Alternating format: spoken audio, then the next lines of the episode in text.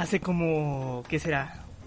Un poquito más de un año eh, dije que ya no iba a volver a hacer esto, pero no tenía en cuenta que iba a, a pasar, que íbamos a estar prácticamente todos en cuarentena. La última vez que hice esto, yo dije, jamás en mi vida lo vuelvo a hacer. Porque es, es muy estresante estar viendo cómo van bajando y van bajando los números. Y ustedes ya saben que yo soy la persona más acomplejada que existe en el mundo. Pero ocurrió algo y es que estos dos últimos días he tenido tantas ganas de hablar frente a un micrófono y nomás no se me ha hecho. Y pues aquí estoy, aquí estoy. Porque extrañaba hacer esto y extrañaba estar eh, con todos ustedes el, día de el día de hoy. No tiene sentido lo que acabo de decir. Pero hay algo que me está llamando mucho la atención de toda esta cuarentena.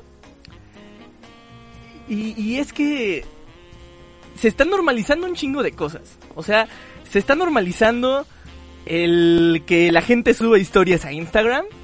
Se está normalizando el que la gente haga cadenas en Facebook. Se está normalizando TikTok se están normalizando un buen de cosas que, que si no hubiera habido cuarentena nadie hubiera eh, hecho jamás en su vida. O sea, y, y, yo no podría ser más que feliz por esto, porque luego la gente... Es lo que yo les decía en algún video de Swappy ya ni me acuerdo. Por cierto, Swappy también ahí está en pausa. Después de lo del video de, de, la Mars, de que respondí que le respondía a la Mars y llegaron un buen de personas a la página, ya hasta me da pena hacer videos porque siento que las personas esperan ahí una super calidad como el video de la Mars. No, o sea, yo hablo de, de, las estupideces que me pasan en mi... Bueno, pues ya.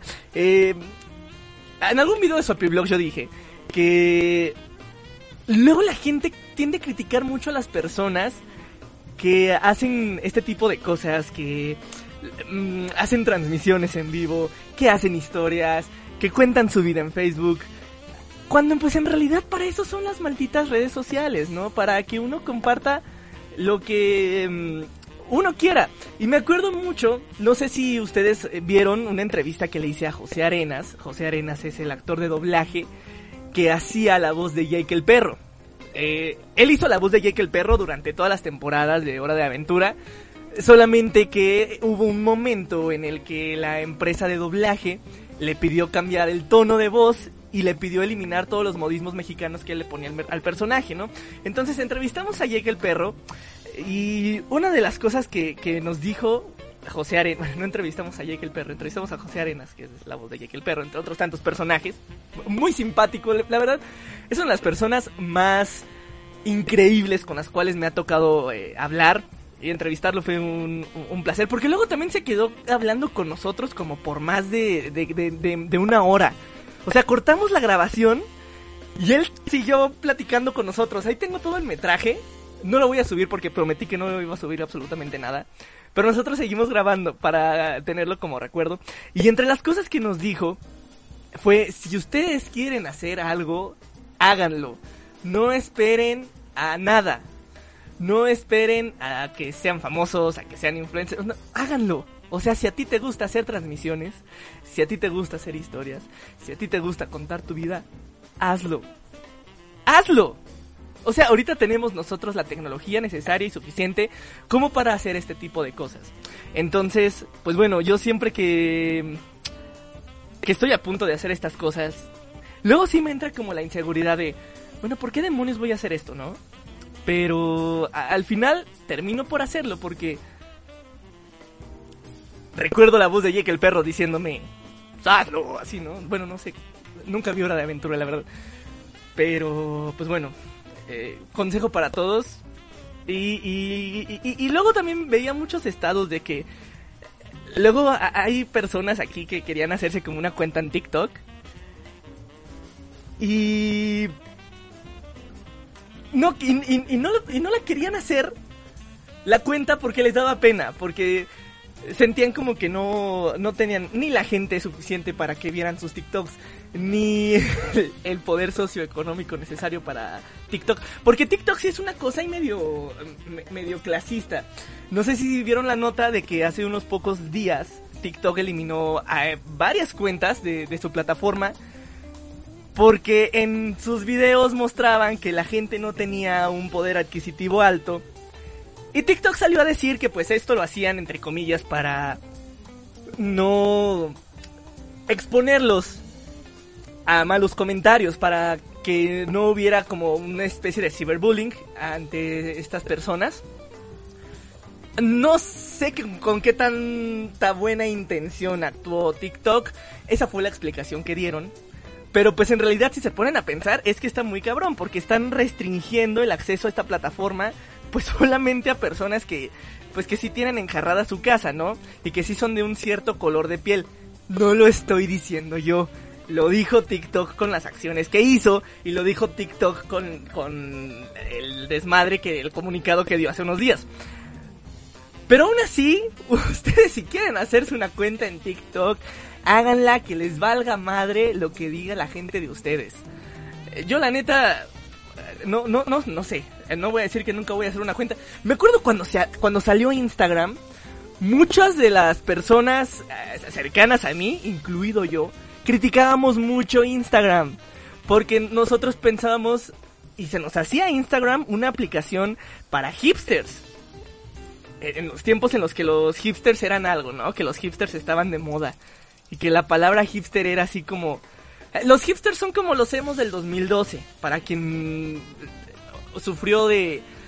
De, no sé, estar oculto abajo de una piedra durante todos esos tiempos donde surgieron los hipsters. Los hipsters son como los hemos del 2012. En cuestión a que, ok, tal vez no tenían este rollo de la depresión y de los colores oscuros, pero sí fueron una tribu urbana que salió de la nada y que fue como que lo, lo, que más vimos durante esos años, ¿no? Se pusieron de moda los mostachos y se pusieron de moda las eh, estas eh, camisas de cuadros. Uh, y todo esto, ¿no? Se puso de moda el indie. Un chingo de bandas salieron de a, a, flote cuando los hipsters eh, empezaron a hacer algo.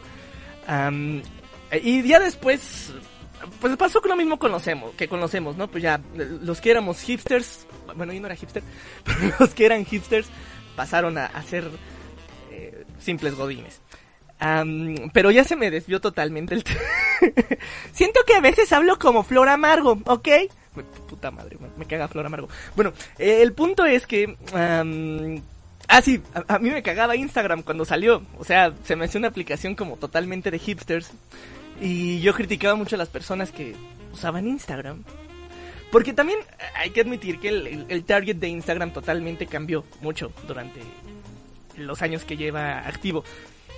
Porque de hecho Instagram fue una aplicación que surgió para hacer fotos tipo Polaroid. Las fotos tipo Polaroid son estas fotografías instantáneas que se sacan con una eh, cámara uh, fotográfica análoga y se imprimen pues prácticamente instantáneamente.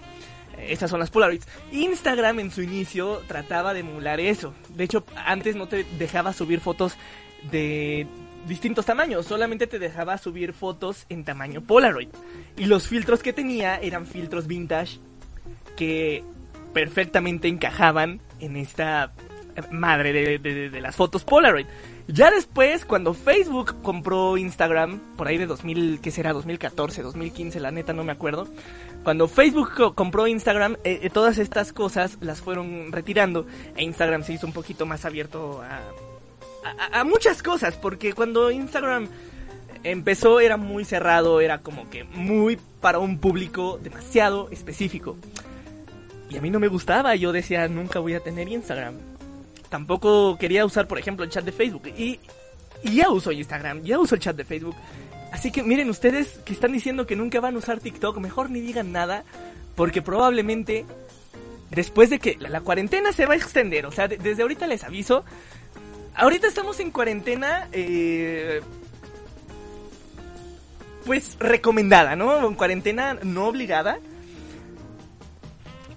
pero probablemente en algunos cuántos días, semanas puede ser, la cuarentena va a ser obligatoria.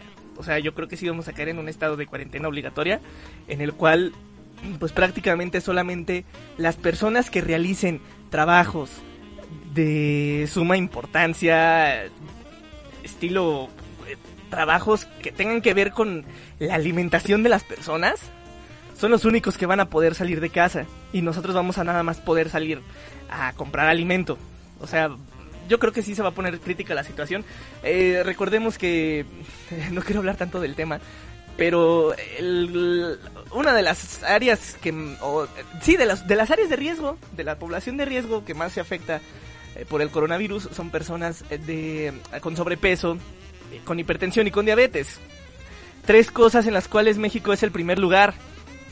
Entonces, vamos a ser el lugar con más afectados. Desde ahorita se los estoy diciendo. 23 de marzo del 2020 a las 11.17 de la noche les estoy diciendo esto. En 2016, no sé quién se acuerde. Entre 2015 y 2016, yo tuve una racha enorme de que a todo mundo que yo decía que se iba a morir, se moría. O, bueno, tal vez no, no adivinaba los nombres, pero era así como yo ponía un estado en Facebook de mañana se va a morir alguien y pum, que al día siguiente se moría eh, Chespirito, güey. Y, luego pasaban los días y ponía, como que ya hace falta que se muera alguien. Y pum, se moría el güey de. ¿Cómo se llama el güey de Ace of Spades? El de The Ace of Spades, no me acuerdo cómo se llama. Lemmy. Lemmy algo, no sé. El de Motorhead, creo. No, sé de rock, amigos. Pero mm, se murió después ese güey. Y así maté, maté a varias personas. Maté a David Bowie, maté a a, un chingo de personas. O sea, perdón si se murió alguno de sus artistas favoritos durante 2015 y 2016. Probablemente yo tuve que ver algo con, con eso. Pero así como yo vaticiné la muerte de varias personas, la, única persona que neta no le atiné fue Silvia Pinal. Yo dije que se iba a morir en febrero de 2017 y aparentemente sigue viva. Yo tengo mis dudas, tengo mis dudas de que la señora siga viva. Porque no han hecho una nueva temporada de Mujer Casos de la Vida Real, por ejemplo. O sea, no hay una explicación científica por la cual no se haya hecho una nueva temporada de la serie Mujer Casos de la Vida Real. Sobre todo después de que se hizo tan famosa en redes sociales. La única razón 100% real para la cual no rehagan el show es porque Silvia Pinal se murió en febrero de 2017 y nos lo están ocultando a todos. Porque obviamente a Televisa no le conviene que ustedes sepan el gran poder que yo tengo, el gran poder de vaticinar las muertes de los famosos. Pero mira, Televisa, no te tengo miedo. Ya sé lo que estás planeando, ya sé lo que estás haciendo. Y todo el mundo aquí presente en Radio Miada, las seis personas que están aquí escuchando esto, que hace rato eran nueve, perdón por aburrirlos con mi voz, perdón, en verdad. Pero estas seis personas ya saben qué pedo. Silvia Pinal ya está muerta. A mí no me hacen. Probablemente también Ringo Starr, porque también dije que se iba a morir. Este. Mm,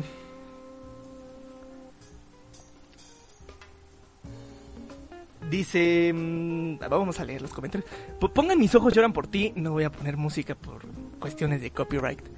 Pero lo que sí podemos hacer es que luego me manden videos. Eh, para. Algunos videos para reaccionar. No, no tengo cámara. Bueno, sí tengo cámara. Pero les voy a ser bien sincero. Estoy en calzones. Entonces, no quiero que me vean las chichillas. Entonces no, no va a haber webcam hoy. Pero igual podemos comentar algunos videos. Pasen algo ahí por el chat. Los ponemos aquí. Estoy, hoy vengo preparado. O sea, esta es transmisión de, de calidad. Ahí se me fue. Phil Barrera, gerente de aduanas. Aquashow. Eh, Paul, Paul, Paulo, Paul, recuerdos de Vietnam. Algún día les contaré la historia que tuve con Volcaro.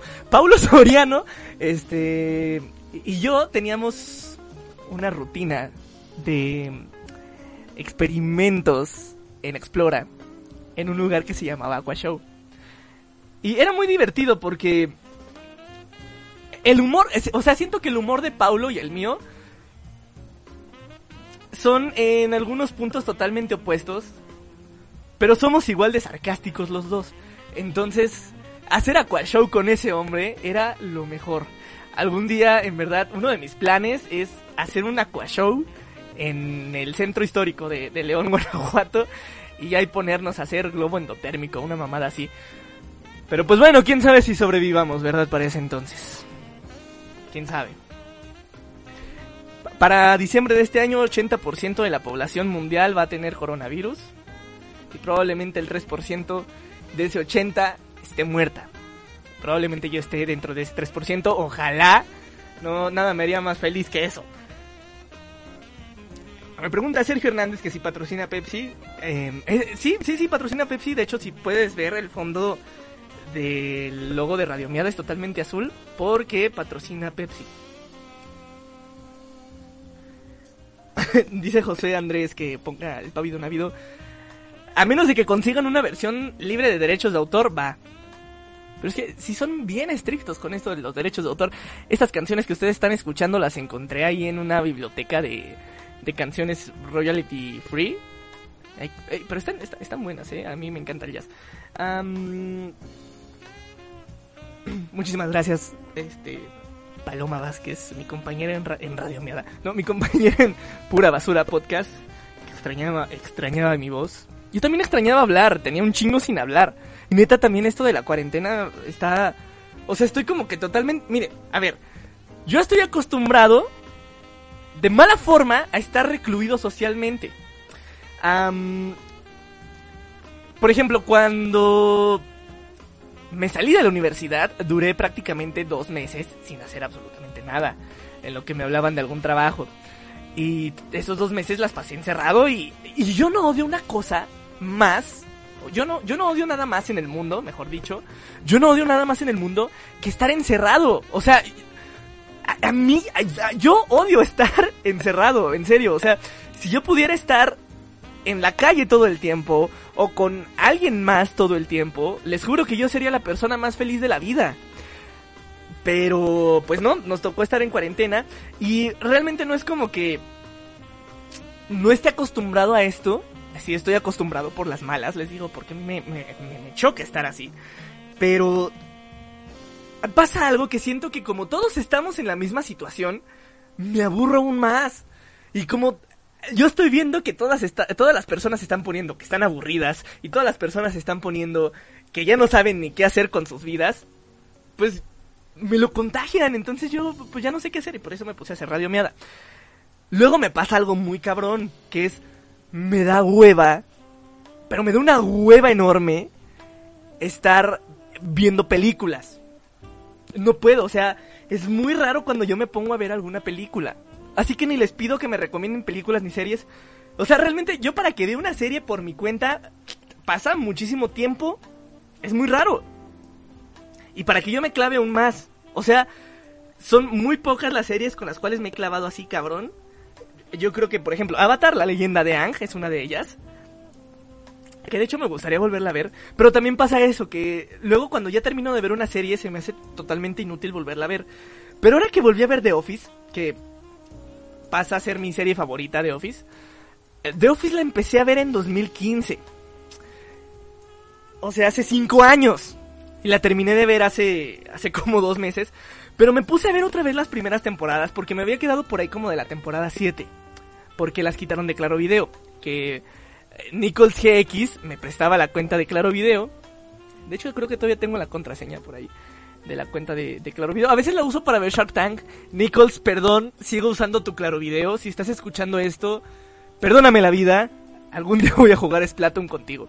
pero bueno, me prestaba su cuenta de Claro Video y ahí me ponía a ver de Office. Y, ahorita que la volví a ver, ya casi no me acuerdo de nada de las primeras temporadas. Entonces, por ejemplo, eh, me gustaría volver a ver Avatar porque creo que aquí hay muchas cosas que no recuerdo. Y es de las poquísimas series con las cuales me quedé así como que totalmente picado, como se dice en nuestro eh, país. Eh, así se dice.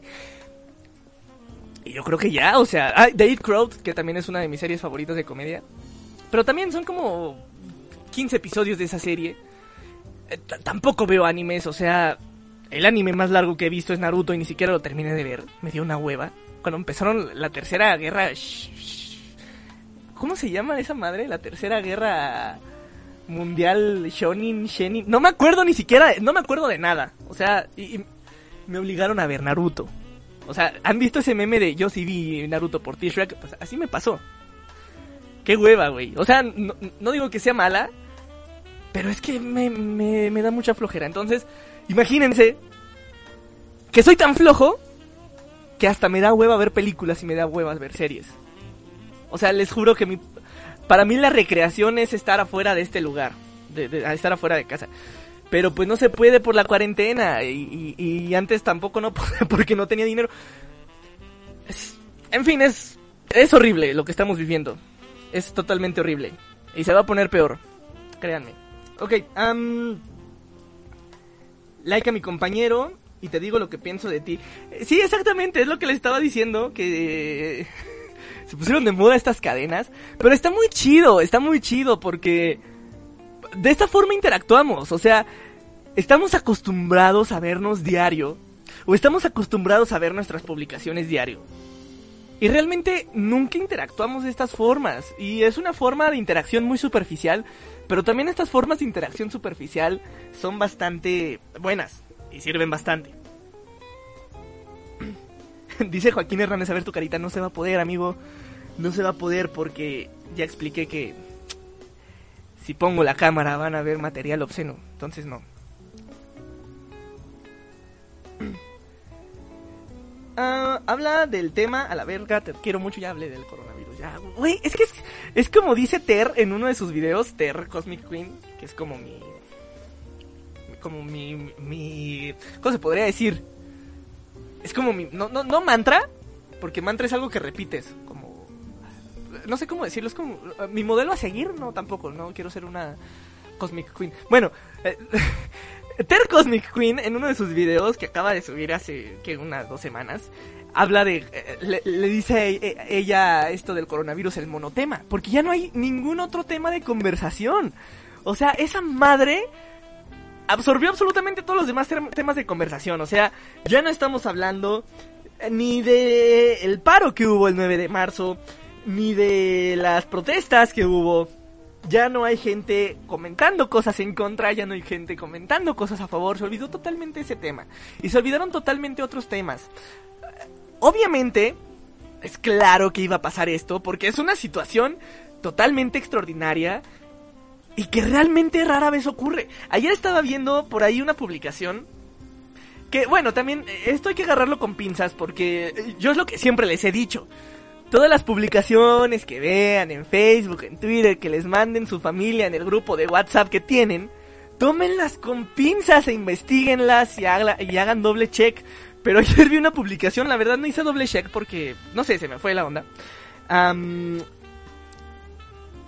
y la publicación decía que prácticamente desde que se tiene un registro histórico em, de la humanidad, en los años 20 ha habido una pandemia o ha habido pandemias. Realmente no estoy 100% seguro de esto, pero de ser cierto está, está cabrón, está perturbador. Ya nada más hay cuatro personas, yo creo que ya me lo acabamos esto. Ah, Hay, hay como un desfase como de tres minutos de la- entre lo que digo y lo que ustedes escuchan, entonces en, tre- en tres minutos van a saber que ya me voy. Ya nada más hay tres personas, qué hueva. Am, Dice, eh, y si vaticinas la muerte de tu soltería, no, eso es... Mi soltería y Chabelo son igual de inmortales, entonces no, no creo que ocurran. De seguro Silvia Pinal tomaba Coca-Cola, estoy seguro que sí. Probablemente hay algún video de ella tomando Coca-Cola, lo vamos a investigar. Am, El Ever es de Morena, primero muerto, primero muerto que ser de Morena. Y yo les advertí todo lo que iba a pasar, les advertí en un radio miada, pero bueno, nadie me hizo caso. 2018. Por ahí está. eh, voy a buscar ese radio miada, en donde digo todo eso. Pero estaban emputadísimos conmigo, de ¿cómo crees? Este, ¿cómo crees que vas a hablar mal de él? Yo les decía, a ver, alguien que responda en un debate con Ricky Riquín Canallín, ¿creen que va a tener la inteligencia para afrontar el, eh, algunas crisis que, que puedan existir?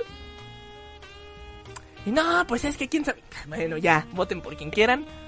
Ahí está, güey, ahí está. Pero bueno, ya, miren, no me voy a enojar. No me voy a enojar. Hicieron lo que quisieron, como siempre. Nunca me hacen caso, pero bueno, ya. ¿Crees que salga una nueva película de Babe el Puerquito Valiente? Ahorita como están haciendo muchos remakes de películas de Disney, no me extrañaría para nada. Y que de hecho, miren, los remakes de Disney van para largo, ¿eh? Sobre todo porque Disney tiene dinero que recuperar después de esto del COVID. Como todas las empresas y como toda la humanidad. O sea, para 2021 vamos a entrar en una recesión muy cabrona. Todos. Nadie se va a salvar. Y Disney se va a intentar recuperar con remakes directos para Disney Plus. Porque que va, a entrar Disney Plus en prácticamente todo el mundo. ¿Qué es lo que el otro día estaba pensando? O sea, Disney ahí tiene una oportunidad de ganar unos ingresos muy buenos y no lo ha aprovechado. O sea, si yo fuera, bueno, Bob Iger ya se fue. Es más, si alguien de Disney está escuchando esto, que no creo que sea una de estas cuatro personas que están escuchando esa transmisión, güey, hace rato éramos nueve. Les digo que cada vez que hago radiomeada y veo cómo bajan los números, me deprimo un chingo, porque es así como de, güey, tanta hueva doy. Pero bueno. Si hay alguien de Disney aquí escuchando esto, yo puedo ocupar el puesto de Bob Iger. Bob Iger e- era el CEO de Disney, dimitió hace, ¿qué será? Dos semanas más o menos. ¿Y qué haría? Pondría Disney Plus en México y en Latinoamérica y en los países que faltan, que ahorita están en cuarentena. Y les juro que, miren, todo el mundo lo va a contratar y se nos va a saturar el internet a todos. Que por cierto, esa es otra de las noticias también eh, generadas. Eh, Netflix ya dijo que a partir de esta semana va a limitar el bitrate o la transmisión de datos de su plataforma. Esto es decir, que muy probablemente, como ya la gente se está quedando tanto en sus casas, y me imagino que Netflix tiene servidores compartidos para Latinoamérica, entonces lo que va a hacer es limitar lo que nosotros estamos reproduciendo. Es decir, no te van a limitar la cantidad de series que van a ver, que vas a ver o la cantidad de películas, pero sí la calidad en la que las estás viendo. En España y en Italia ya están haciendo esto, tanto Netflix como YouTube. Y están limitando, me parece que sus eh, contenidos a 480p. O sea, ni siquiera 720p ni 1080, no, no, no, no, nada de alta definición. Sus contenidos solamente pueden ser visualizados en 480, me parece. No estoy del todo seguro, pero la noticia decía de definición estándar. Definición estándar es 480p. Este, entonces, esto lo hacen pues para que no haya una sa- sobresaturación de internet, porque va a haber un buen de personas viendo Netflix al mismo tiempo. Y pues al final, internet es un medio de comunicación y no quieren que se sobresature. Y pues hacen estas medidas para que eh, Netflix y YouTube no jalen todo el internet. Va a pasar lo mismo aquí en Latinoamérica. Pero aún así yo lanzaría Disney Plus, ¿eh? Si fuera CEO de, de Disney. Lanzaría este, Disney Plus en México y mis acciones se van al cielo. Al mismísimo cielo. Sobre todo porque aquí la raza en México es como que muy, muy de Disney. Porque no puede ser de otra cosa, o sea, Disney compró todo, entonces pues... Cualquier saga de películas que te guste o cualquier caricatura que sea tu favorita tiene el 80% de probabilidades de ser de Disney. Los Simpsons son una de mis series favoritas en la vida y son de Disney y es de Disney ya, o sea, eh, mi saga favorita de películas es Star Wars, también es de Disney ya. O sea, todos debemos nuestra vida a Disney. Quien diga así como, "Eh, yo no le voy a consumir a Disney, Disney hace puras pendejadas. Muy probablemente hay algo que te guste y que no sabes que es de Disney. De hecho, mi canal de Soppy durante, ¿qué será? Unos 4 o 3 años fue propiedad de Disney. Porque hice un trato con una partner de YouTube que se llama RPM Network. Y en el proceso, Disney compró RPM Network. Y pues, haciendo la ecuación, Disney compró Swappy Vlogs hace un par de años. Bueno, no hace un par, así como fue como en 2013, algo así. 2014. No, no fue decir como en 2012, 2013. Cuando Disney compró Swappy Vlogs. Así que hasta, hasta yo formé parte de Disney en algún momento de mi vida. Todos formamos parte de Disney. Pero bueno, em, sí van a ser Babe. si, era esa, si esa era tu pregunta, sí van a ser Babe, muy seguro. Eh, y si aprendes algo nuevo, mm, yo intento aprender algo nuevo todo el tiempo. De hecho, lo nuevo que aprendí al día de hoy fue usar el OBS para transmitir esta madre. Eh, no va a haber el material obsceno, jamás. Am, ¿Crees que Silva Pinal tenga un sextape perdido? Sí, super sí, sí los tiene. Güey, estuvo con Enrique Guzmán. Enrique Guzmán es un puto enfermo. ¿Tú crees que no se grabó con la señora cuando estaba haciendo Alejandra Guzmán? A huevo que sí, güey. Hay un making of de Alejandra Guzmán por ahí perdido, güey. Y, se, y se va a mostrar en, en pocos días, güey. No en pocos... Antes de 2022 se va a mostrar eso, güey. Miren, Si salió un sextape de la mamá de Lucero hace como 5 años, que no salga algo de Silvia Pinal. Güey. Claro que sí existe. No lo quiero ver en mi vida, jamás. Pero pues, para todo el público. Y aparte ese, ese tipo de contenido, o sea, se vende muy bien. TV Notas paga una cantidad por eso y no mames, o sea, no se habla de otra cosa más que del sextape de Silvia Pinal. Ojalá pase pronto para que ya hablemos de otra cosa que no sea el coronavirus, güey. Ya que sea el video de Silvia Pinal, güey. Pero sí, sí tiene, güey. Estoy 100% seguro de que sí. Dice, ¿puedes vaticinar mi soltería a manos de una persona que sí valga la pena? Ah, ¿Puedes vaticinar mi soltería a manos de una persona que sí valga la pena? O sea, vaticinar que se va a acabar tu soltería. sí, yo, yo digo que sí. Sí, todos, todos tenemos oportunidad, menos yo. Em, dice ahora Palacios ha de estar en los archivos en blanco y negro de Televisa. Sí, es que sí existe, güey, sí existe. Hay un grupo de Vermetgel y no estoy. Existe el grupo de Vermetgel, ¿qué les pasa? dice, igual y Silvia Pinal está preparando su debut de serie en Amazon Prime. De hecho, creo que sí hay una serie de Silvia Pinal, ¿no? Eh, o estaban haciendo una. De hecho, Itatí Cantoral iba a, hacer de Silvia Pinal, según tengo entendido. La neta no supe qué pasó. Fue en el tiempo en donde las biopics estuvieron muy de moda, cuando salió la biopic de Luis Miguel.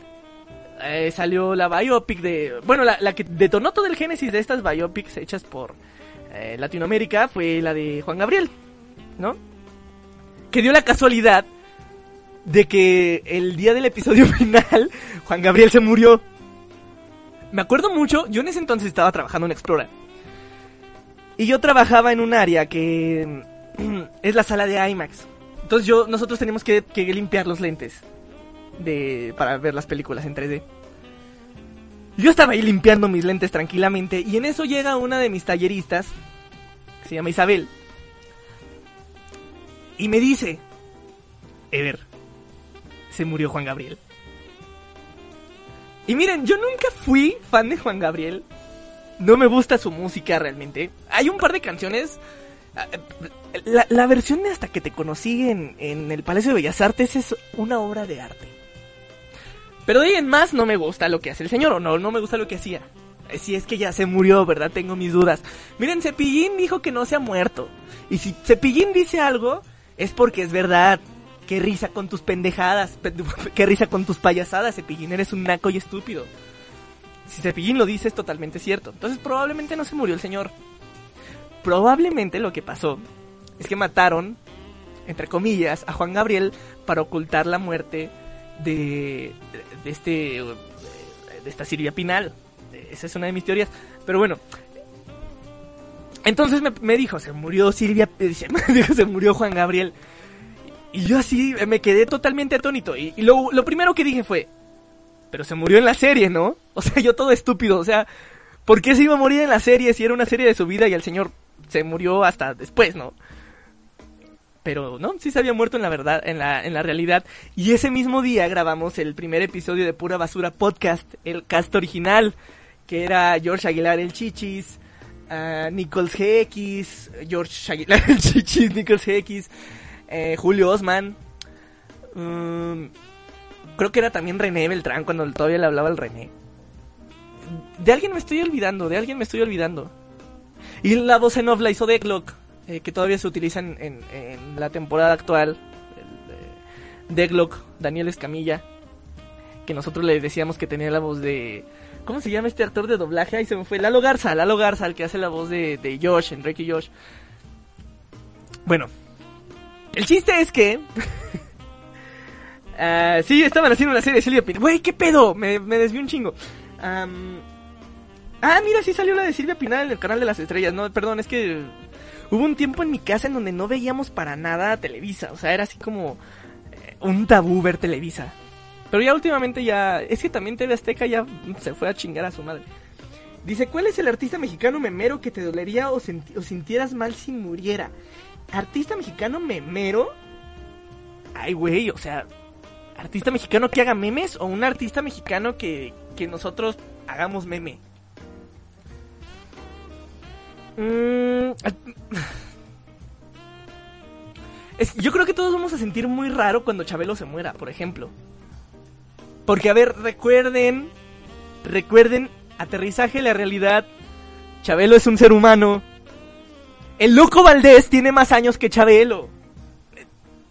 No sé cuándo empezamos a utilizar la escala del tiempo de Chabelo, siendo que el loco Valdés tiene más años que Chabelo y todavía sigue vivo. Supongo que tiene que ver esto con, con que Chabelo interpretaba el personaje de un niño. Que tampoco es muy raro en nuestra televisión mexicana. O sea, si se fijan, la mayoría de los personajes eh, famosos de la televisión personificaban a algún niño. O sea, tenemos a Chabelo, a todo el crew de, del Chavo del 8, y así. Ya no me acuerdo de más. Pero hay un chingo de casos, ¿no? Y es muy raro, es muy raro. Pero sí, cuando se muera Chabelo, sí la vamos, nos vamos a sacar de pedo todos. Y ahí va mi predicción, le va a dar coronavirus, güey. Y como ya de riesgo, pues quién sabe qué le vaya a pasar a mi Chabelito. Pero miren, el señor ya está mal. El señor ya... El, el señor se convirtió en esos viejitos que siempre están de malas. No sé si se acuerdan en, en, la Navidad de hace un año. Sí, en la Navidad de 2018 le hicieron una entrevista y le preguntaron, señor, ¿qué va a comer? Y Chabelo contestó, voy a comer unos taquitos de caca. Y aparte con la, con la voz que tiene en la realidad, que es como una voz gruesa, ¿no? No como la voz de pito que tengo. Tiene una voz acá de hombre el señor. Y con esa voz de hombre, con la cara de Chabelo que se carga, diciendo, voy a comer unos taquitos de caca, ¿cómo ve? el señor ya, ya es uno de esos viejillos cascarrabias. De hecho, hay una anécdota que cuenta Densho. Bueno, no voy a contar anécdotas de gente este, que no soy yo.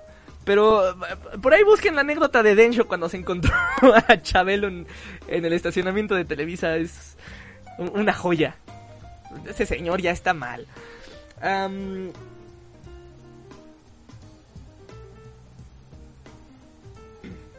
Dice, güey, te enviaron un mensaje. Sí, fueron estos pendejos de, de Maracaibo Panas.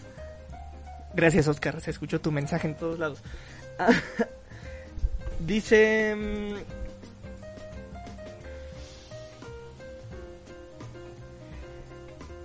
¿Eres una princesa de Disney? Ariel, como dicen ahí abajo, Ariel es una princesa de Disney, es la sirenita. Así que técnicamente por mi nombre sí soy una princesa. Ahora, esto es algo que hablaba con mi mamá el otro día. Y es totalmente cierto. Conozco más personas, hombres llamados Ariel, que mujeres llamadas Ariel. O sea, realmente solamente conozco a dos mujeres llamadas Ariel. Una es Ariel la sirenita, la otra no quiero decir quién es, porque me va a delatar un pasado oscuro que tengo. Y, hombres llamado Ariel conozco un chingo. Un chingo, en serio. O sea, Ariel es un nombre muy común en Argentina y es un nombre masculino. Si tú agarras un, uno de estos libros de nombres para, para ponerle a tu bebé, te va a salir el nombre de Ariel únicamente en el apartado de masculino. Y, el nombre de Ariel significa león de Dios.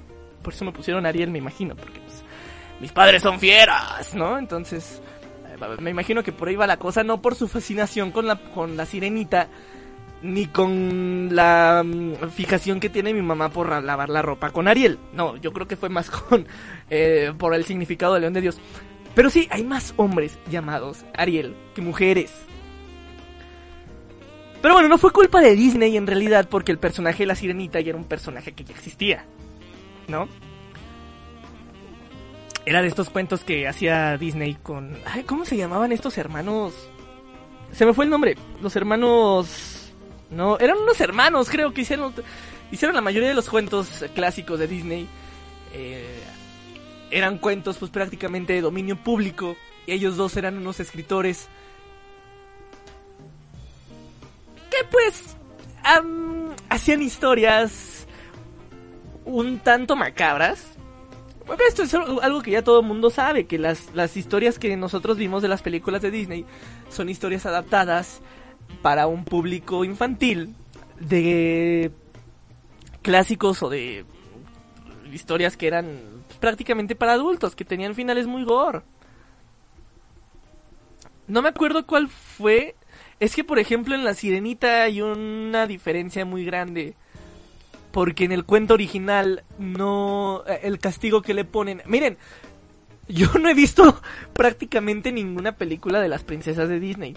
Y no tiene que ver con una cuestión de masculinidad frágil, sino tiene que ver con esta cuestión de que me da vuelva a ver películas. Pero hay una... eh, sí, el castigo que le pone la bruja o no sé qué chingados le da el poder de darle pieza a la sirenita. Es que tiene que dejar de hablar, que ya no va a poder hablar. Pero en el cuento original no me acuerdo qué sucede, pero es algo así como que bien cabrón. Muy cabrón. Y así están todas las historias. Y creo que... Y no sé si se basa la película de La Sirenita en alguna mitología. Como en algún... Por, ejemplo en el caso de Hércules, que se basa totalmente en la mitología eh, griega, romana. Bueno, viene a ser lo mismo con no- nombres diferentes. Eh, pero... Pues bueno, el punto es que Disney es un pendejo. Y ya. Con todo respeto. Pero eh, respuesta corta, sí soy o fui una princesa de Disney por ahí de 2013 cuando Swappy era propiedad de Disney. Historia 100% real. Ah, ¿Tú venderías la exclusividad de sextape de Silvia Pinal? Mira, si la tuviera... No, es que también va a encontrar... ¿Quién chingados mandó un mensaje? Puta madre. Voy a cerrar Facebook. Eh, este, si, si tuviera la, el video... mm, Es que va en contra de mis principios, porque es, es entrar en todo este rollo en el que, pues, prácticamente la principal razón por la cual hay desaparición de mujeres en todo el mundo es por la trata de blancas. ¿Y por qué hay trata de blancas? Porque se les usa a las mujeres como objeto para material eh, pornográfico. Y tal vez lo de Silvia Pinal no sería ta- trata de blancas, pero sí sería algo en contra de su del consentimiento de Silvia Pinal. Y eso va en contra de mis principios totalmente. Entonces no, yo si lo tuviera no lo vendería. Ni aunque necesitara mucho dinero, porque neta sí, o sea, eh, para yo violar mis principios sí está cabrón. Tal vez sea una estupidez y a muchos les parezca muy estúpido, pero no, no lo vendería. O sea, aparte, ¿por qué lo tendría yo, no? O sea, no mames, qué, qué, qué, qué horror.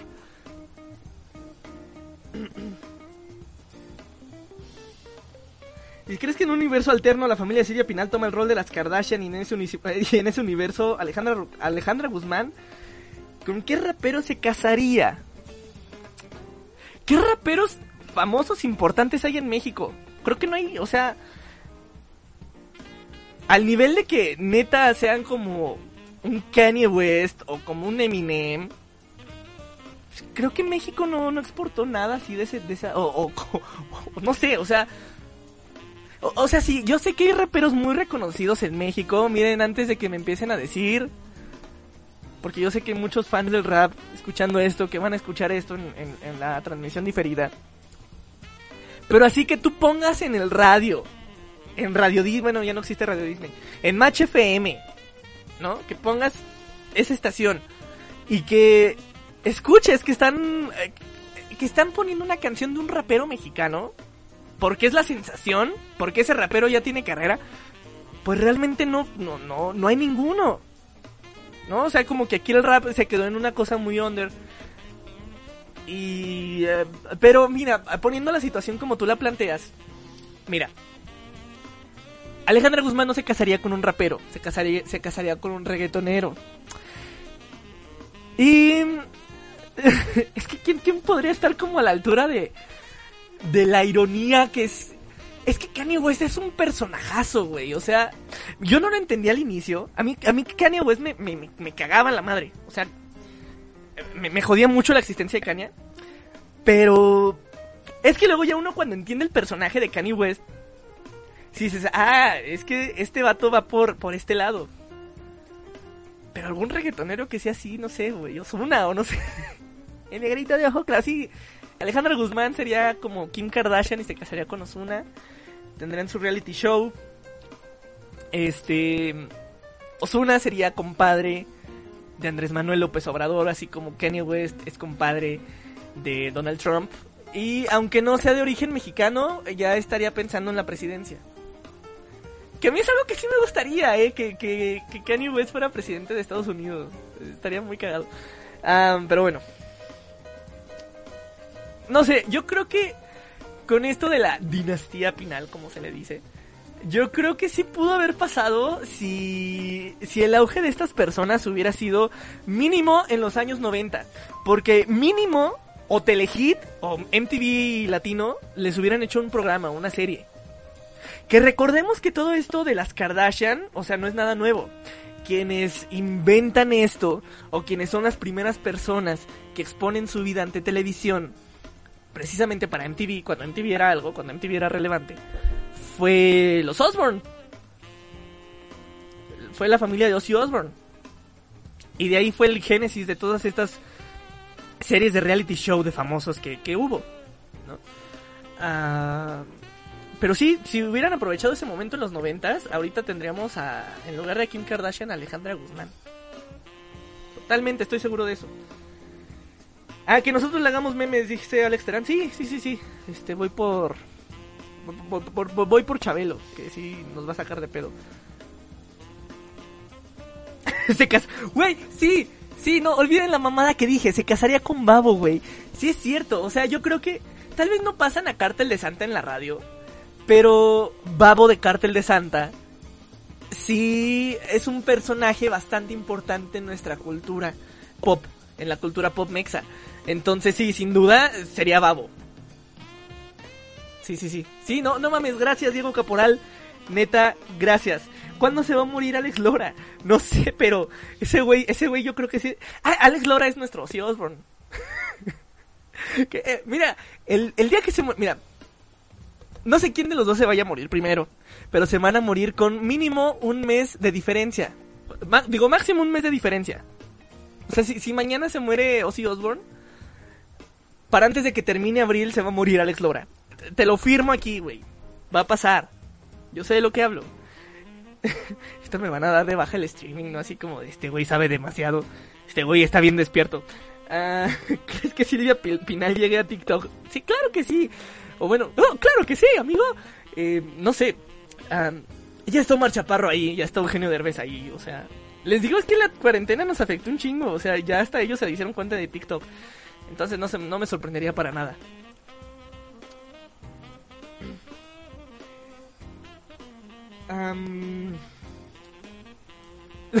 Dice Joaquín Hernández, Porta. No, Porta no, Porta es de España, güey. Para empezar. Entonces no, o sea... Y aparte, no recuerdo que haya habido alguna canción de Porta en el radio. O sea, Porta es un mame exclusivo, yo creo que de internet. Mucha gente no conoce a Porta. Porta de... O sea, Porta, ¿por qué se hizo famoso? por el Dragon Ball Rap, ¿no? O sea, sí sé que tenía muchas canciones más, pero como que el hit de Porta fue Dragon Ball Rap. Y él se dio, o sea, yo creo que fue de las primeras, ah, de los primeros artistas en darse a conocer por internet. Y de internet no pasó. Y, y es de estas, ahí está la gran barrera, ¿no? Que se puso desde hace tiempo entre artistas de radio, artistas de tele, artistas de los medios tradicionales y artistas de internet. Es muy difícil que pueda saltar un artista de internet a la realidad. Entre comillas, la realidad me refiero a los medios tradicionales. Mm. Así que porta no,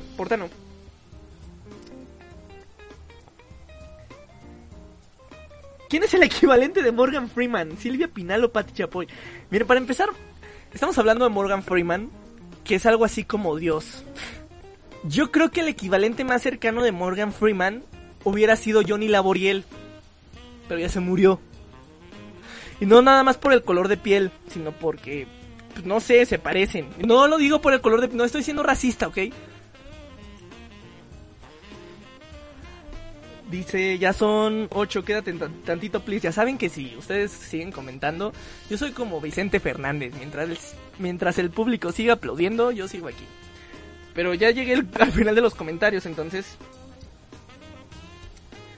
ya menos nos vamos. Ah, dice, pero ¿de qué se va a morir Alex Lora? Se va a morir de algo bien pendejo, van a ver. O sea, toda una vida de drogas y toda una vida de excesos. Y se va a venir muriendo de coronavirus o una mamada así, güey. O no sé, güey, va, va, va a chocar contra un árbol. No sé, güey, algo, algo bien estúpido, güey. O lo va a matársele a Lora, lo va a envenenar, no sé. Este... Dice, acabo de ver tu cartel de Vermet Fest y se canceló. ¿Qué opinas de todo esto? Eh... Estoy triste, estoy triste porque... Es que se están cancelando un chingo de cosas. A mí no hay cosa que me entusiasme más en la vida que las Olimpiadas, que los Juegos Olímpicos y que los Mundiales. O sea, me, me, me, me, mama un chingo que haya este tipo de cosas. O sea, cada dos años yo soy súper feliz. Lo era más cuando Andrés Bustamante aparecía en TV Azteca. Claro que sí, lo era más. Cuando aparecía el hooligan a destrozar el estudio de TV Azteca.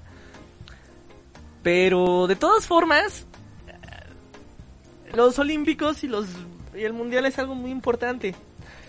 Y ya el hecho de que pues prácticamente se esté retrasando este Tokio 2020 para el próximo año, pues ya nos dice qué tan jodida está la situación. Y mira, si los Juegos Olímpicos se van a cancelar, pues ni modo que el Evermed Fest no. Entonces, pues igual ya hacemos una lamparia ahí en, Minecraft o algo así. Igual también para que le entren todas las personas que han querido asistir a un Evermed Fest y nunca han asistido. Que son muchísimas. Así que pues, si quieren asistir a un Evermed Fest, probablemente esta es su oportunidad. No sé, eh, vamos a organizar algo. Pero es que es muy incierto que pueda ocurrir de aquí a un mes incluso. Vamos a ver en estas próximas dos semanas yo creo vamos a ver qué tal el panorama. Y pues nada, de todos modos yo ya estoy muy triste porque es casi probable que yo ya me quedé sin trabajo. O sea, está muy cabrón la situación.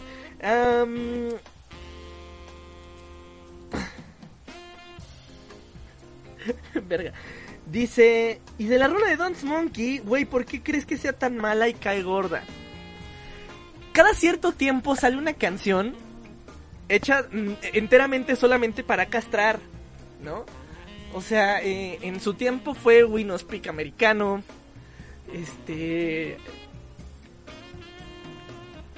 Call Me Maybe, y ahora es Dance Monkey. Antes fue también el Chacarrón. Pero de, estas cuatro de estas cuatro canciones que acabo de nombrar, la persona que más que es más artista es el Chombo, el creador del chacarrón. Porque ni ¿cómo se llama esta morra?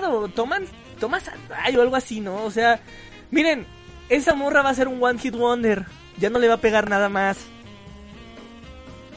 Y ese es el problema, cuando tienen un hitazo así cabrón, ya no les pega nada más. Normalmente las, los artistas que ahorita tienen renombre no es porque hayan tenido un hitazo, sino porque han tenido hits graduales. Probablemente, probablemente la, excepción de la excepción de, este caso sea J Balvin, porque yo la neta yo pensé que J Balvin iba a ser un one hit wonder con Ginza. Y, no resultó que Ginza fue la canción que, resucitó tal cual al reggaetón. O sea, neta, si quieren agradecerle a alguien de que el reggaetón está ahorita de moda bien cabrón y que resucitó y que se normalizó, es a J Balvin. Y yo pensé que, iba a ser un One Hit Wonder, ¿eh? Y, y, no, ¿cuál One Hit Wonder? Se posicionó bien cabrón él. Y toda una bola de cabrones que mis respetos, en serio. Porque levantaron un muerto, güey. Hace ya 10 años ya estaba bien mal vista esa madre. O sea, tuvo una curva así como un valle. Estaba en lo más alto cuando estaba Daddy Yankee. Luego bajó, bajó, bajó, bajó, bajó, bajó. Luego la gente como que le empezó a dar asco, así, no, el reggaetón y Y luego llegó J Balvin con Jinza y boom, no mames, hitazo, güey. Y yo creo que es la excepción a todas las reglas. Porque de ahí en más, hitazos cabrones que pegan es igual a One Hit Wonder. Y le va a pasar a Thomas Anayo, como se llame, no sé, la morra esta de Dance Monkey. No sé si en verdad es que es mala la canción o que estamos ya tan expuestos a ella, que la escuchamos en todos los lugares existentes, habidos y por haber, que ya nos hartamos de ella, ¿no? Uh, pero pues bueno. Hay mucha gente a la cual le gusta, ¿eh? entonces... Eh, pues cada quien, ¿no? Eh, pero de algo sí estoy seguro, de esa canción prácticamente nadie se va a acordar en dos años. En cuatro años nos vamos a volver a acordar. Va a haber alguna página que se llame 2020 eh, Coronavirus Posting y va a subir todas estas cosas que ocurrieron durante estos años y ahí va a revivir el gusto por por Dance Monkey, así como pasó con Porta, así como pasó con My Chemical Romance, con Panda, que de repente, o sea, como que también tuvieron esta, esta cosa que tuvieron un punto de éxito muy alto, en donde neta todo el mundo le gustaba, y luego cayeron totalmente en el olvido, y luego alguien hizo una página en Facebook recordando esos tiempos, y se pusieron otra vez de moda, se puso otra vez de moda Panda, se puso otra vez de moda My Chemical Romance, se puso de todo, de, moda otra vez todo esto. Tanto así que My Chemical Romance ya se reunió, ¿no? Y si My Chemical Romance se unió, Panda no tarda en reunirse. Recordemos que. Hablando como de similes, como lo que estábamos diciendo hace rato. Panda es el My Chemical Romance Mexa, entonces se van a reunir en. Para cuando. Es más, guarden esto, guarden esto. Cuando termine la crisis del coronavirus, Panda se va a reunir a hacer una gira de conciertos. No estoy muy seguro de si vayan a hacer disco nuevo, pero sí van a hacer una gira de conciertos. Se los firmo, se los firmo, güey. ¿Qué más? ¿Qué más?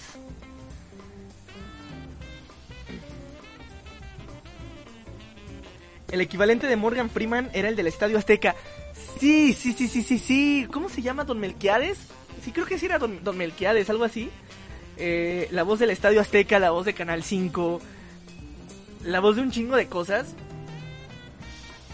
Que no mames, es, de, es a la voz de, Cirta, de Cirtatir, CTM, esa madre. Voz súper reconocible. Ya falleció el señor, pero sí, sí, sí, sí. Es el Morgan Freeman Mexa. Este. Morgan Freeman solo es Dios por ser Dios en Todopoderoso. sí, de hecho. Por eso nació el mame. Eh, de hecho, Todopoderoso era de mis películas favoritas cuando era niño. Y luego me enteré que iban a sacar la secuela, El regreso de Todopoderoso, en donde sale como protagonista Steve Carell. Porque algo pasa con las secuelas de las películas que hace Jim Carrey, que Jim Carrey ya no vuelve. O sea, El hijo de la máscara ya no es Jim Carrey. El regreso de Todopoderoso ya no es Jim Carrey. Y, y pues sí me decepcioné de la segunda parte del regreso de Todopoderoso. Mataron una saga que yo amaba, una saga de una película que yo amaba bastante. Pero bueno, no, no, no culpo a Steve Carell.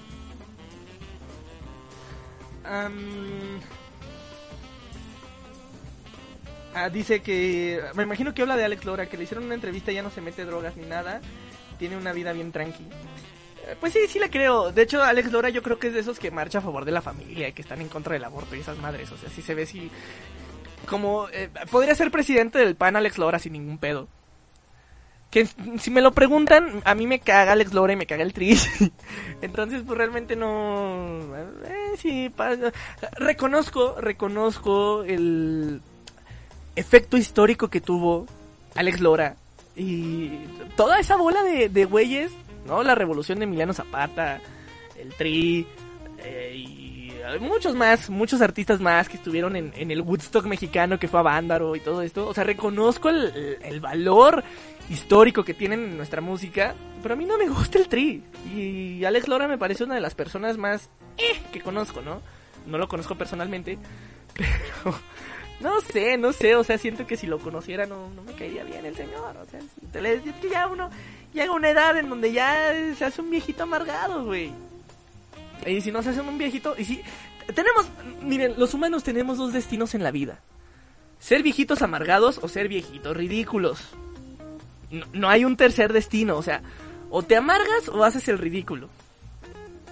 Vayan pensando en si sobreviven a, esta, a este exterminio del COVID, en qué viejitos se quieren convertir en viejito de amargado o en viejito ridículo. Y Alex Lora es viejito ridículo. Chabelo es viejito amargado. Pero son como los extremos más extremos que existen. O sea, Chabelo es... Y Alex Lora... O sea... Es como de ya siéntese señora, ¿no? Por favor. Ya sé que está en la marcha en contra del aborto. Está ahí este, afuera del templo protegiéndolo, haciendo cadena humana para que no lo pinten las feministas. Porque estoy seguro que Alex Lora es de esos, o sea, se los firmo, se los firmo. Luego las, las, las personas que eran así como en los años 60, así como súper mal vistas por la sociedad. Porque Alex Lora era uno de ellos. O Enrique Guzmán, por ejemplo, también. Ahorita sí son de esos que dicen, no, pues es que, ¿para qué legalizar el matrimonio homosexual? Si esas son puras, este, es una enfermedad y quién sabe qué. Nah, pues para qué legalizar el aborto, mejor que cierren las piernas. Es esa gente que dice ese tipo de cosas, ¿no? Es pues, gente que ya no vive en este siglo. Porque pues, ellos nacieron en el siglo pasado, muy, muy, muy atrás de nosotros. Entonces, eh, que, que, le pase lo que quiera al Alex Lora. Ya. Este, ¿crees que le vayan a dar el campeonato al Cruz Azul? No, no creo que se lo vayan a dar. Aparte, es que, güey, imagínate. Le dan el campeonato al Cruz Azul, no se la acaban, no se la acaban en redes sociales con el bullying que les harían, o sea... O, o, sea, realmente no sabría nada ese campeonato para empezar, porque el chiste de un campeonato es pues, ganarlo, o sea, el formato de liga que tiene la Liga MX, que es una liga de torneo corto con eliminación directa en una liguilla en donde prácticamente no importa qué hiciste durante las 18 durante las 17 jornadas de, torneo regular, no importa absolutamente nada de lo que hayas hecho cuando llegas a liguilla. Es una historia totalmente diferente. Entonces, en nuestro en nuestro fútbol realmente no tiene sentido que hagan eso. Lo pueden hacer en el fútbol argentino, que ya nosotros copiamos la idea de los torneos cortos a Argentina. La, la, idea de la liguilla se la copiamos a Argentina. E, irónicamente Argentina ya volvió a este formato de ligas europeas, de ligas este de torneos largos y en donde el ganador se determina por la posición en la tabla, como es en prácticamente cualquier liga del mundo. Y en Argentina ya volvieron a esto y nosotros nos quedamos aquí con los torneos cortos. Pero es obviamente algo comprensible porque genera muchísimo más dinero un torneo con liguilla, con la emoción que te da esta eliminación directa, a que un torneo largo, ¿no? Porque muchas veces es como ocurre muy comúnmente en la Liga Premier, por ejemplo, que se sabe quién es el ganador de la liga incluso tres, cuatro jornadas antes de que termine ahorita, por ejemplo, Liverpool iba muy arriba de, los demás equipos en la Liga Premier antes del parón de la liga. Entonces era muy, muy, muy probable que, de hecho, creo que hace, si, hubiera seguido la liga y Liverpool hubiera seguido cosechando triunfos, hace dos días le hubieran dado el campeonato a Liverpool. Porque ya ningún otro equipo lo hubiera podido alcanzar. Y eso le quita emoción porque ya los partidos que están programados para después, pues ya son mero trámite. Pero en ese caso, ahí sí tendría todo el sentido del mundo que le dieran a Cruz Azul el, el, campeonato. Porque así es como se manejan las ligas de todo el mundo. Pero ¿qué crees? Que esto es México y así no se manejan las cosas. Entonces muy probablemente lo que ocurra es... Mmm, se reanuda el torneo con la clasificación en la tabla que está actualmente a la jornada en la cual hubo el parón. Y lo que va a pasar es que los ocho de la tabla pasan a octavos de final y muy probablemente lo hagan a un solo partido. Mm, así como en la liga, eh, así como en la Copa MX. Y así van a determinar, o sea, nada más tendrían que hacer, pues en teoría, cuatro partidos, cuatro, cinco, seis, siete partidos, me parece, no sé sumar. Pero se evitarían mucho, mucho tiempo y, y para mí sería un, poquito más justo por esta cuestión que te digo, de la diferencia de formatos de ligas entre las ligas europeas, la liga argentina, prácticamente las ligas de todo el mundo y nuestra liga mexicana. Entonces, y también todo depende de si Enrique Bonilla sobrevive el coronavirus o no. Que eh, muchos culpan a Enrique Bonilla de que por su culpa eh, no estamos en Libertadores y que por poco desaparece, desaparece perdón, el ascenso. Y sí, Enrique Bonilla tiene toda la culpa. Pero pues a ver, a ver qué pasa, ¿no? O sea, quién sabe cuándo se reanude este pedo. Y no nomás la Liga MX está en parón, todas las ligas del mundo están. O sea, la Champions League, no hubo, no hubo Eurocopa, eh, Copa América tampoco, no va a haber Juegos Olímpicos. Entonces está muy cabrón. Yo creo que lo de Cruz Azul es el problema menor que tenemos ahorita deportivamente hablando. Y si se lo dan a Cruz Azul, pues todos le vamos a hacer burla a los aficionados de, Cruz Azul, porque no se lo merecen, o sea, no se lo merecen con nuestro formato de liga. Porque en ese caso, hace, ¿cuántos fueron? Hace dos torneos que León tuvo una racha de un chingo de partidos sin perder. y sin empatar, o sea que ganaba y ganaba y ganaba y rompió un chingo de récords hasta que llegó el Chivas y le ganó.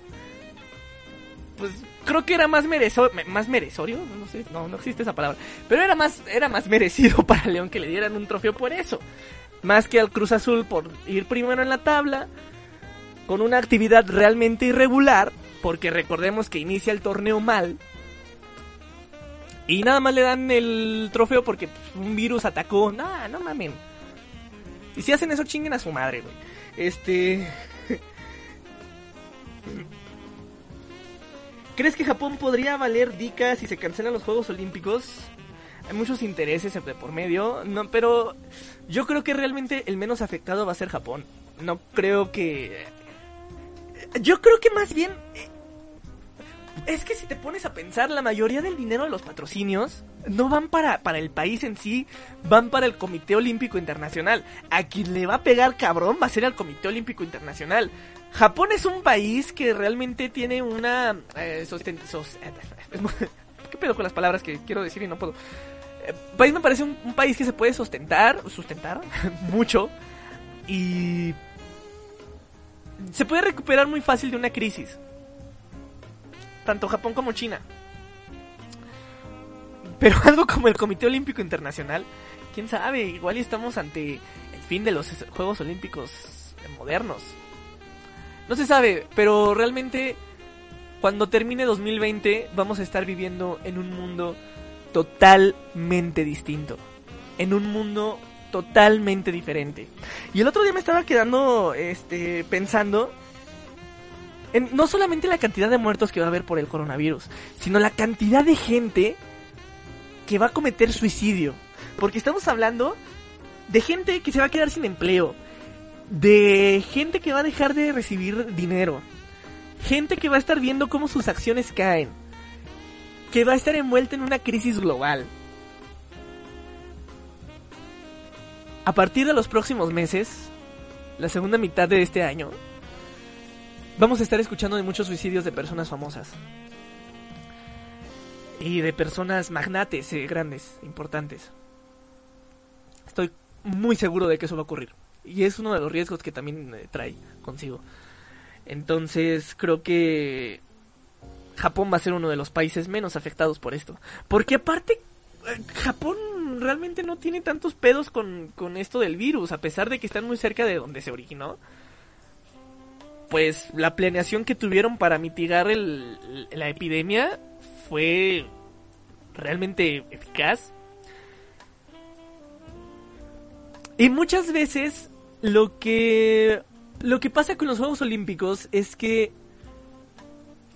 endeudan más a los países que las, que las ganancias que generan.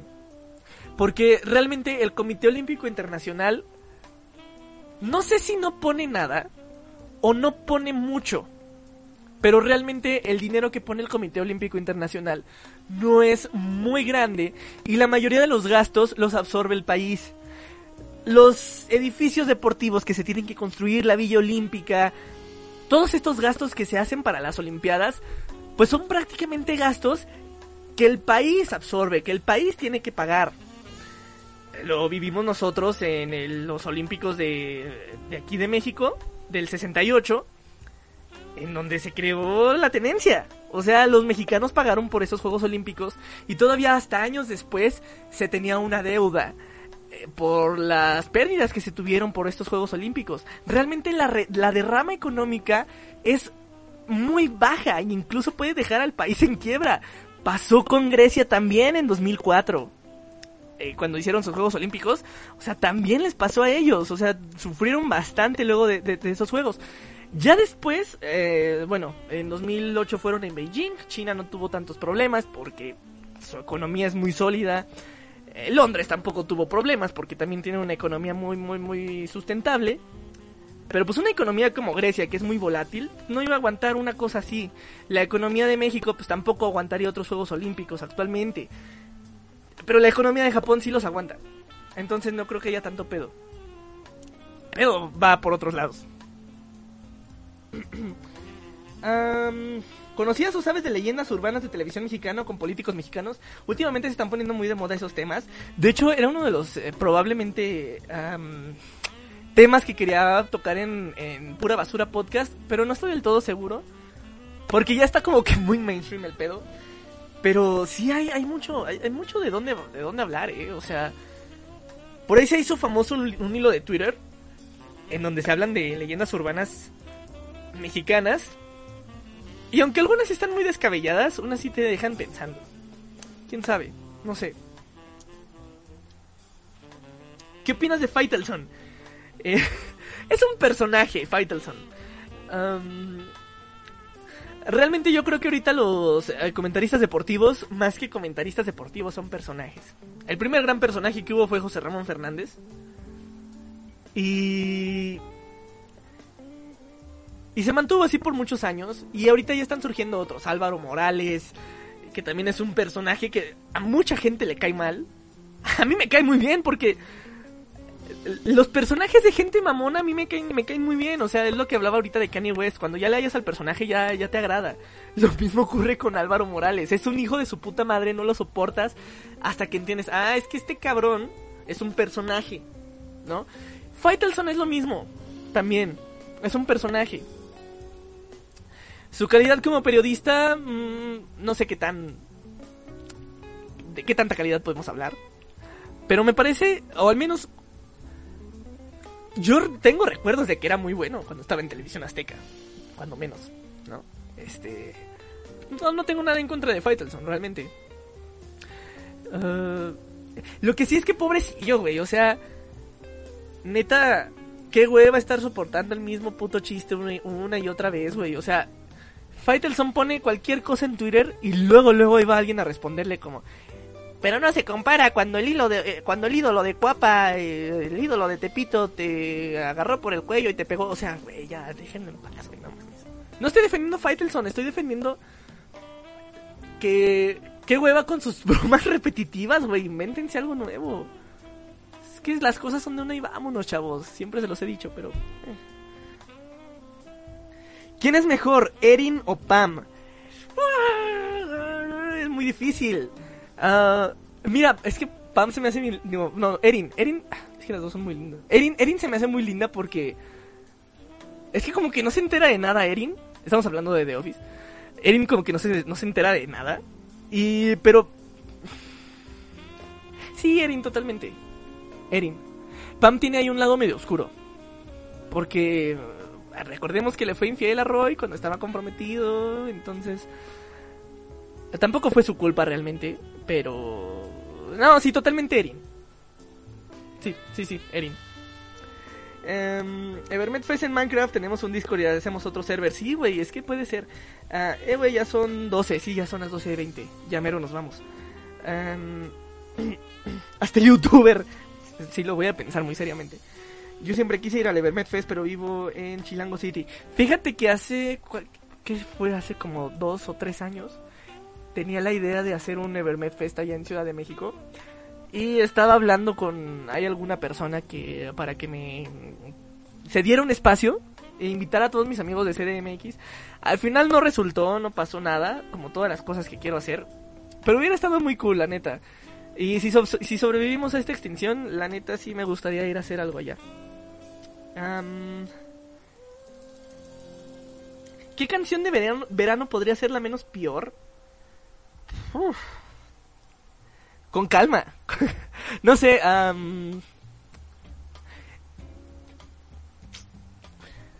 Es que yo siento que el año pasado no hubo canciones mm, tan malas de verano, ¿eh?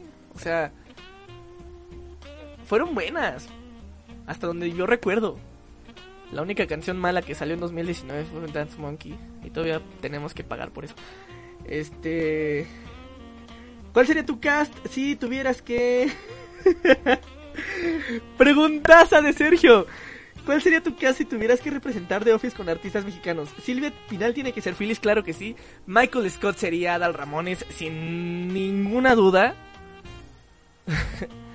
este, y está muy difícil encontrar a alguien más, ¿eh?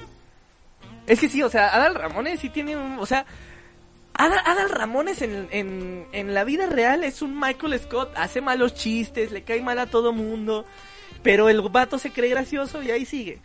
Este, y sin Phyllis Silvia Pinal. Este. No sé, no sé. Eh, No, eh, hay que, hay que hacer el ejercicio bien, bien, bien, bien pensado. Pero es muy buena pregunta, muy buena pregunta. Ve- sí, exactamente, como dice Diego Caporal, Diego Caporal, creo que a todos se nos ocurrió que ah, Adal Ramones sería Michael Scott. ¿Qué te hace creer que no será Eugenio Derbez? Eugenio sería Oscar, totalmente, sí. Am, ¿Ya viste lo que pasó en Santa Fe? Hay mucha banda de Twitter por los está funando. No, no estoy enterado. No me he metido en redes hace como desde que empezó la transmisión. Em, si sale Sonic 2 ya no va a salir Jim Carrey entonces. Uy, buena pregunta. Me imagino, es que me imagino que, que Sonic es un caso aparte.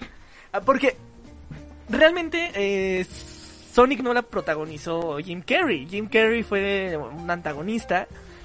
Y muy probablemente Paramount ya sabía que la película iba a tener éxito. Entonces, cuando ocurren este tipo de cosas, normalmente los artistas les dan este contratos extendidos. Por, por ejemplo, tres películas. Entonces lo que ocurre, lo que probablemente ocurra es que mm, va a pasar esto con, con, eh, con Jim Carrey. A lo mejor ya firmó contrato por, por las películas que vengan. Creo que se está medio trabando la transmisión. Está, me está saliendo como un cuadrito rojo. Eso quiere decir que ya casi nos vamos. Jaja. Em, a mí me gustaba Alex Lora hasta principios de los noventas, de ahí es mejor evitarlo. A mí no me gustó mucho. Este. Robert Fripp es un viejito ridículo, yo creo. Es que luego. Es que Robert Fripp siempre fue como que muy amargado frente a cámaras. Pero. hay- el programa original de mi pareja puede. Creo que es originario de Inglaterra. Y hay una emisión en donde Robert Fripp va con su esposa a participar y es. Es la, es la cosa que lo mejor que le pudo haber pasado a la televisión británica. Tener a Robert Fripp ahí.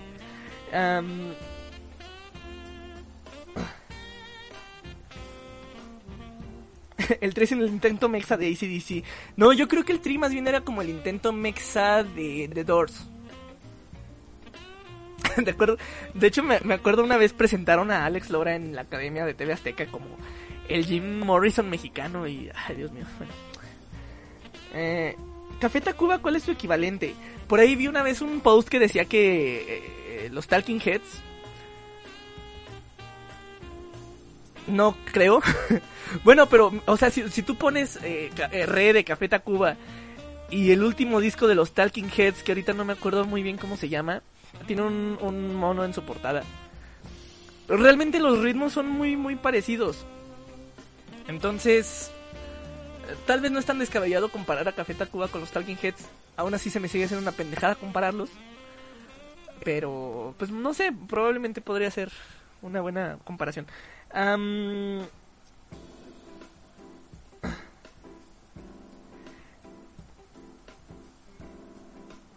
mí me gustaba, a mí me gustaría unas Olimpiadas en México, pero nada más tuviéramos menos problemas económicos. La infraestructura de las Olimpiadas en México se siguen usando. Eh, eso es un buen punto, sí se sigue usando la mayoría. En muchos países, por ejemplo en China, las, la mayoría de las instalaciones de los Juegos Olímpicos ya no se usan para nada. O sea, quedaron ahí como elefantes blancos. El famosísimo cubo de agua, que era el lugar en donde se practicaban todas las competencias de natación, que era un lugar impresionante por fuera ya no se usa, o sea, está en el abandono total. Aquí al menos los usan como para deportivas y así. Pero ya en China, o sea, es el ejemplo más inmediato que, recuerdo. O sea, toda la infraestructura que se construyó para eso quedó totalmente en el olvido. Y es muy triste. Mm, afortunadamente aquí- aquí sí se le está dando uso a la mayoría. Si le cortan la mano al compayito es, decapi- es decapitación. Em, sí, probablemente. Eh, Sería decapitación si le cortan el dedo de en medio, ¿no? Si le cortan el dedo de en medio al compayito, sería como si a ti te cortaran la nariz, me imagino. No sé, es que es la de la anatomía del compayito, es muy rara. Que por cierto, eh, Edson Zúñiga, que era la persona que eh, representaba al compayito, ya fue despedido de Televisa. Entonces, de todas formas, no iba a aparecer en la jornada, en la, en la jugada, perdón. La jornada, la jornada es el periódico este de la UNAM, ¿no? Eh, Tim Erin, totalmente. ¿Crees que Versito Kun tenga influencias silvapinalescas? No, para nada, no, Dios mío, no. Yo uso la, la alberca olímpica, estudio casi enfrente. Pues sí, es que pues, ahí todo se quedó en, en ciudad universitaria, ¿no? O sea... eh, Hicieron buena infraestructura para los Juegos Olímpicos de 68. Es que también, o sea, también aparte... En ese entonces no era como que tan espectacular los Juegos Olímpicos. Yo creo que se empezaron a hacer así espectaculares desde... ¿Qué les gusta? ¿Atlanta 96? O sea, pónganse a ver cómo se encendía el pebetero olímpico. Como se enciende el pebetero olímpico nos, nos indica el momento social en el cual estamos en ese momento de la historia. En el momento tecnológico. El pebetero olímpico en 1968 aquí en México pues se encendió de forma muy tradicional. Eh, no me acuerdo de la persona que lo encendió, fue una mujer, eso sí lo recuerdo, eh, la primera mujer en hacerlo. Y eso fue como que el hito histórico. Pero no era así como en los Juegos Olímpicos de eh, posteriores a, por ejemplo, Sydney, en Atenas, en Beijing, en Londres, en donde la ceremonia de inauguración era un acto en verdad tecnológico, cultural, artístico, muy importante. A mí me encantaba ver la, la, la inauguración de todos los, los, los, los Olímpicos y y la neta, cuando Tokio co- compitió con, con otras sedes para 2012, yo quería que fuera Tokio quien se quedara con... No, no, no, no. Ah, es que me estoy olvidando de los Juegos Olímpicos de Río de Janeiro. También a Río le afectó bastante. Y ni me acordaba de que en Brasil hubo Juegos Olímpicos hace cuatro años, ¿eh? Son los Juegos Olímpicos más irrelevantes de la historia. O sea, neta, ni cuando Platón participaba en los Juegos Olímpicos estuvo tan irrelevante esa cosa como Río de Janeiro 2016. Porque aparte la transmisión la tenía este Grupo Carso, Grupo Carso nomás se la cedió al, 20 al canal 22. ¿Quién chingados ve el canal 22? Y TV Azteca y Televisa no hicieron nada. Eh, la delegación mexicana no ganó no, ganó medallas como hasta la segunda semana. La inauguración creo que estuvo bien chafa. De hecho, la inauguración de Río no la he visto hasta ahorita. O sea, hasta el día de hoy nunca la he visto. Me ha aventado, o sea, la de Londres la vi en vivo. La de Beijing la vi en vivo. Me emocionaba mucho estas cosas, pero la de Río fue como de, ay, qué hueva Río de Janeiro, güey. Porque también había ocurrido el mundial dos años antes ahí. Entonces era así como de, ay, qué flojera, güey. O sea, acabamos de ver Brasil, otra vez me van a poner a Brasil. Entonces, eh, y luego en ese, en ese entonces estaba de moda Avenida Brasil.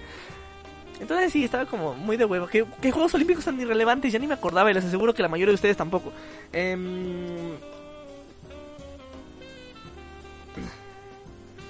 Dice, tiene más influencias a la corriente guzmanesca que el periodo pinalesco de mediados del siglo XX. Totalmente, yo soy más guzmanesco que pinalesco. Qué horror, de todas formas. Eh, hubo juegos sin mundial. Sí, sí, sí, hubo los dos en, Brasil.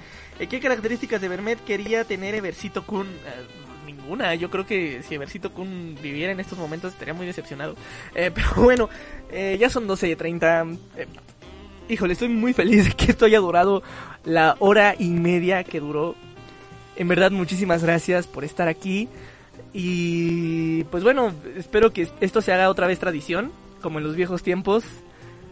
Mm, eh, yo eh, tenía, miren, tenía preparado este esta escena como para ver videos o algo así, pero la plática estuvo muy interesante, entonces neta estos son los radiomeadas que a mí me encanta hacer.